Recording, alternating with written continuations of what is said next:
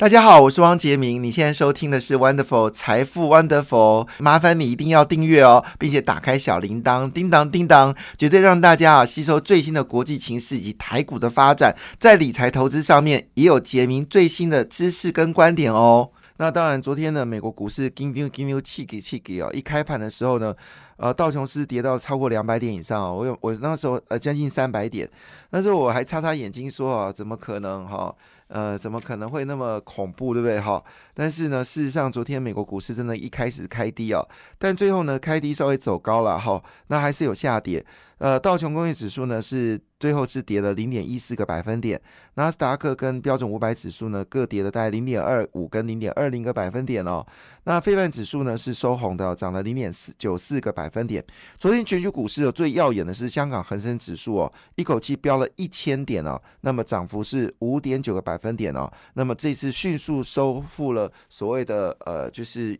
日十日线、月线哦，那之所以恒生指数会大幅的上涨呢，主要是因为中国公布了一个新的消息哦，就是对于香港跟澳门呢，将大幅的开放就是边境，同时间呢，会让陆客呢去这两个地方旅行哦。那这个消息当然刺激了香港股市呢，持有这个大涨了五点九个百分点，非常的惊人。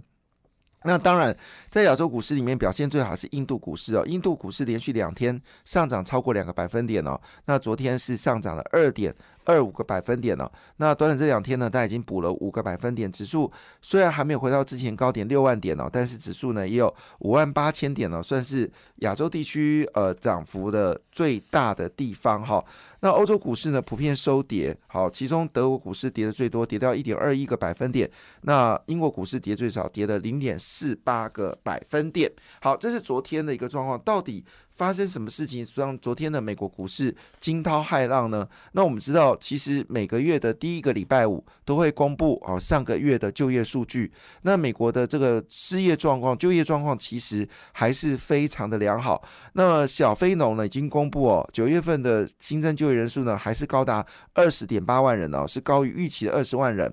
那所以这个数字呢，让大家觉得美国联准局会不会还是维持鹰派呢？所以昨天美元跟美国殖率呢是双双走高哦。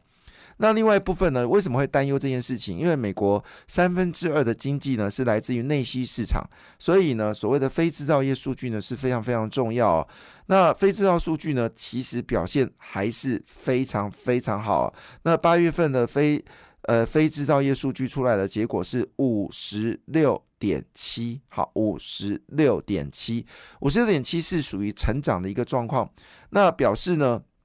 美国制造业的雇佣数据呢是有下滑，但是呢，美国的服务业的雇佣数据呢是上扬的。好，这是非常特别的一件事情哦。那美国的雇佣数据呢，是从八月份的五十点二上升到五十三呢，表示呢服务业的状况是非常的好。那所以呢，这是一个显示就业市场良好。那美国联准局有一些官员呢，非常的奇怪，他们说呢，就是就业状况很好，所以美国可以升息，这是什么鬼？如果美国就业状况很好，你应该是要做政策迫使，因为现在美国实际上的就业率只有，就是我们说真正愿意出来工作的比例，其实有百分之六十，就是可工作人口愿意出来人口其实有百分之六十，还有百分之四十可工作人口并没有出来工作，所以你应该是降低社会福利啊，降低这个就是失业保给付啊，迫使这百分之四十的劳工出来工作嘛，不是应该这样子吗？所以。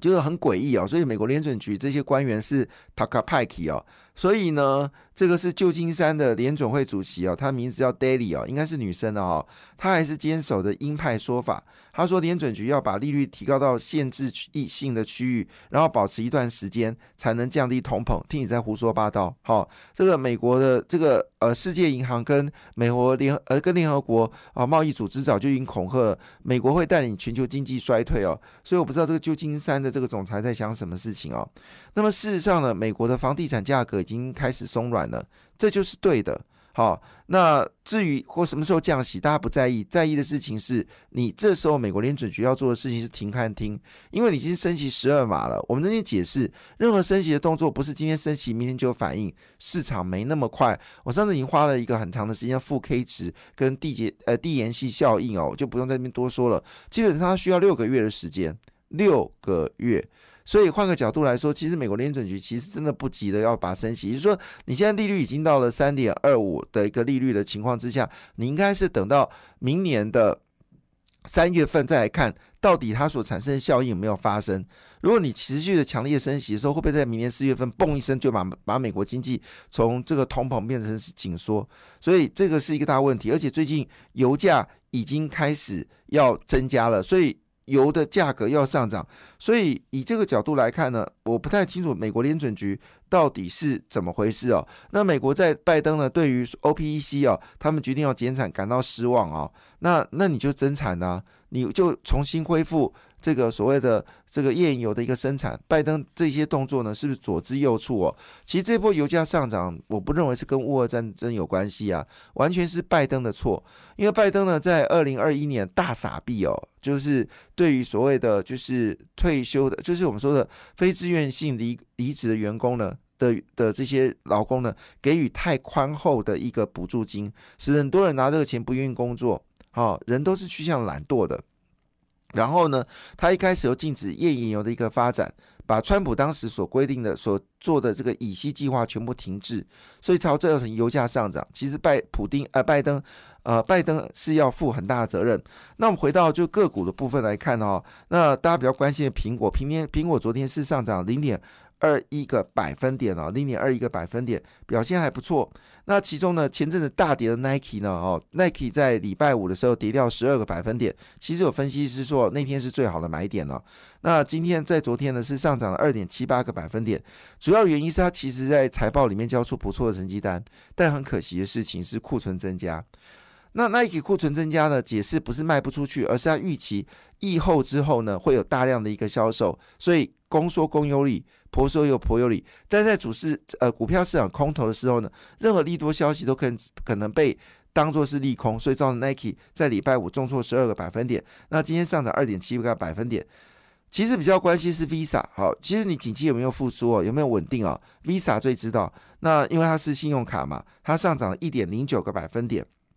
好，非拜指数里面呢，我们比较关心的就是呃美光，好，美光昨天上涨一点四个四三个百分点，还有 NVIDIA，好，这个辉达上涨零点三二个百分点，那这个 MD 哦是上涨零点零六个百分点哦，这是跟台湾比较关系的股价持呃是上涨的，那当然比较刺激的部分，大家还是专心的就是这个台积电嘛，因为台积电涨，台指台湾指数就走高嘛，哈，那台积电昨天上涨。二点二九个百分点哦，那日月光在前天大涨七个百分点，昨天比较冷静哦，是上涨零点五五个百分点。那联电在前天大涨七个百分点也昨天也比较冷静哦，是上涨的零点六六个百分点哦。那摩根斯丹利呢是说，二零二三年下半年半导体进入复苏，现在是底部，所以它正式哈正式宣布台积电是投资首选哦。它主要理由是因为就是人工智。呃，智慧网络、五 G 跟电动车的长期成长趋势并没有改变哦，需求还是非常的强大，所以他认为台积电呢还是首选。那因为这个消息呢，使台积电昨天的 ADR 是上涨二点二九个百分点。那跟我们台湾的股价来看的话，台湾股价跟美国的这个 ADR 来看呢，折价率有五点六九个百分点哦。那苹果是收红了哈，涨零点二一个百分点。每股是一百四十六点四块钱哦。那市场市场传出来哦，苹果跟辉达原本原本哦反对二零二三年台积电要调涨代工的报价。据了解呢，这两家公司呢已经屈可能也只能屈服哦，意思说呢要调三到六个百分点呢，你必须要接受。你必须要接受哈，这是昨天啊非常重要的一个讯息。另外，特特斯拉呢，昨天股价是跌到三点四六个百分点哦，主要是因为他要去买 Twitter，很担心呢，特斯这个马斯克呢会去卖掉特斯拉的股票。好，所以总而言之，言而总之哦，整个呃美国所公布的数据呢，坦白讲会让大家非常的不安心哦，所以造成了美国联准局会不会继续升息？但是。事实上，富国银行说，美国联准局如果再使用这种强硬的手法，不但通膨打不下来哦，甚至会造成美国的衰退哦。这是富国银行啊，美国前主要的前十大银行之一哦的一个说法。所以今天的股票市场肯定应该会非常的紧张哦。那就看外资的态度，到底外资对这个消息的看法是是比较想站在卖方吗？那今年外资的卖超金额是。将近一兆元哦，累计卖超的金额已经到两兆。我这边解释了，他基本上已经把二零一一年以来啊多买超台股的钱呢，全部都已经卖掉了。所以是不是有可能啊卖压会减缓呢？其实是我们今天关心的角度。但是外资习惯性哦会是在呃就是尾盘卖出了哈。如果它卖是尾盘，所以我们在盘中其实是没有办法去理解外资的动向哦。那当然好公司就有好公司的一个。一个特色了哈，那今天其实最关心的就是大绿光跟红海的效应嘛哈，这是红海双王。双王啊，哈，不是王蛋的，不是王 亡命的王，是国王的王哈。那大力光呢，因为受到苹果新机的拉动哦，九月份的营收是五十一亿元哦，创下了二十二个月的高点哦。第三季呢，则是创下七季来的新高。另外一档股票呢，可能是今天会大涨的股票，就是电源线竖线良德哈，它的电动车呢布局的再得到报捷啊，就是得到好的消息，它的铝充线数哦，就是在这个。电动车里面铝充线数呢，又得到一个新的客户的需求，这是今天可能对于哦，就是良德呃得到好的消息，良德转型的非常成功了。那么之前良德一度有低潮，因为消费性电子的需求，好像良德曾经打进到苹果的这个需求要被退出来嘛，所以良德曾经有一段悲情哦。其实台湾的台湾这些产业非常的厉害，如果今天他们离开苹果之后呢？不但活得很好，而且活得更好，包括了华通，包括的台骏、台表科以及良德哈，他们曾经都被这个苹果欺负，但转型之后呢，反而是更好。那据了解呢，这个他这个铝铝充的。铝铝充线呢，它的出货呢会大幅成长，而且明年的需求会更加的增加哦。那这个红海呢乘胜追击哦，因为昨天红海公布了惊人的这个数据之后呢，今天又特别提到一件事哦，它的 Model T 电八呢陆续在台南已经开始交车，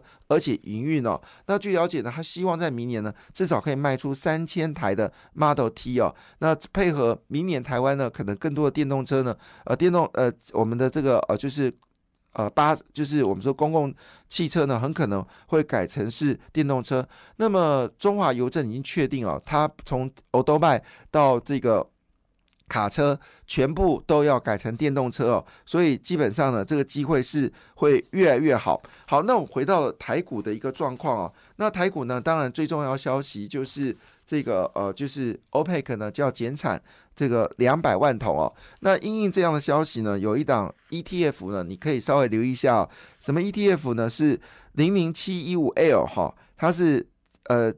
接口 S M P 无布伦特正二，那昨天其实涨幅有四点七二个百分点哦，那预料呢，因为这个油价可能会回升的一个预期，至少我想，因为它是明年嘛，所以大概涨个涨个半个月很有可能哦，所以呢，这是很有可能提供大家做参考。那呃，投资买卖还是要靠自己的决定哦。我们只是提供你讯息。那如果投资有赚，好，恭喜你；投资有亏，基本上还是要看你自己的一个停损的能力哈。那昨天在 ETF 被法人大买的部分呢，有元大沪深三百正二，呃，S M P 布布兰特油正二，就是接口，还有富邦上证正二，因为这个呃中国股票可能就要。开盘哦，所以开盘应该会开红盘，所以呢，已经有一些 ETF 是会提前在准备的。那等到